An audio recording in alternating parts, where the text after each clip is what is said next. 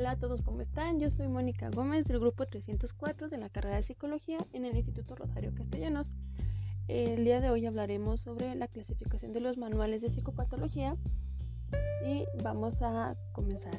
Este, nos preguntamos qué son los sistemas de clasificación y podemos definir que los sistemas de clasificación son como su nombre lo dice, sistemas desarrollados para ayudar a entender la naturaleza de las enfermedades mentales y hacer más precisa la comunicación entre los profesionales de la salud.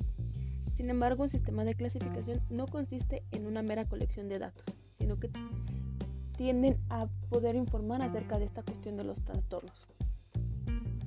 Los más conocidos actualmente son este, el DSM-5 y que por sus siglas en inglés significa Manual de Diagnóstico y Estadístico, que fue creado por la Asociación Psiquiátrica Americana, mejor conocida como APA, y el CIE-10, que a sus siglas corresponden a la Clasificación Internacional de Enfermedades creado por la Organización Mundial de la Salud.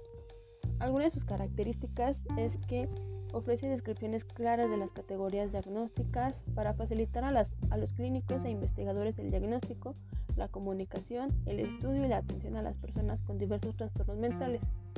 Son categoriales, jerárquicos y multiaxiales. En el caso del CIE-10, la única diferencia es que señala que los trastornos mentales no es un término exacto, aunque generalmente se utiliza para dar a entender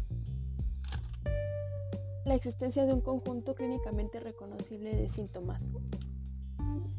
La función de estos sistemas de clasificación de psicopatología son para facilitar la organización de los datos en conceptos significativos para el desarrollo de la ciencia y la organización de la lectura y documentación. Espero les haya gustado esta pequeña información y continuamos con alguna otra cosa.